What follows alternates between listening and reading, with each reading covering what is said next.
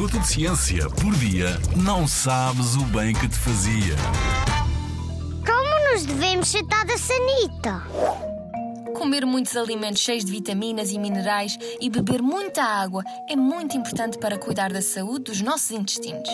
Para além disso, é também muito importante a forma como libertamos aquilo que o nosso intestino já não quer, pois não queremos acumular lixo no nosso corpo. Para isso, temos que ir à casa de banho. Mas a pergunta é: como te sentas na sanita? Aposto que te sentas tal e qual como se estivesses numa cadeira, não é?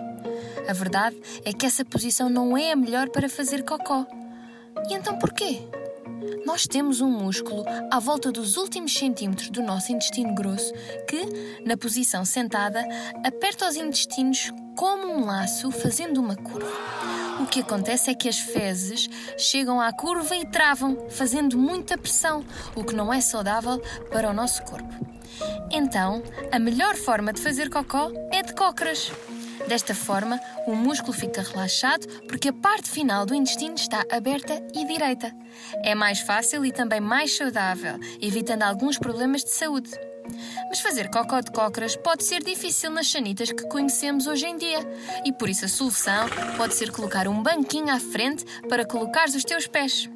Vem aprender mais na exposição PUM, a vida secreta dos intestinos no Pavilhão do Conhecimento, em Lisboa. Na Rádio ZigZag, há ciência viva, porque a ciência é para todos.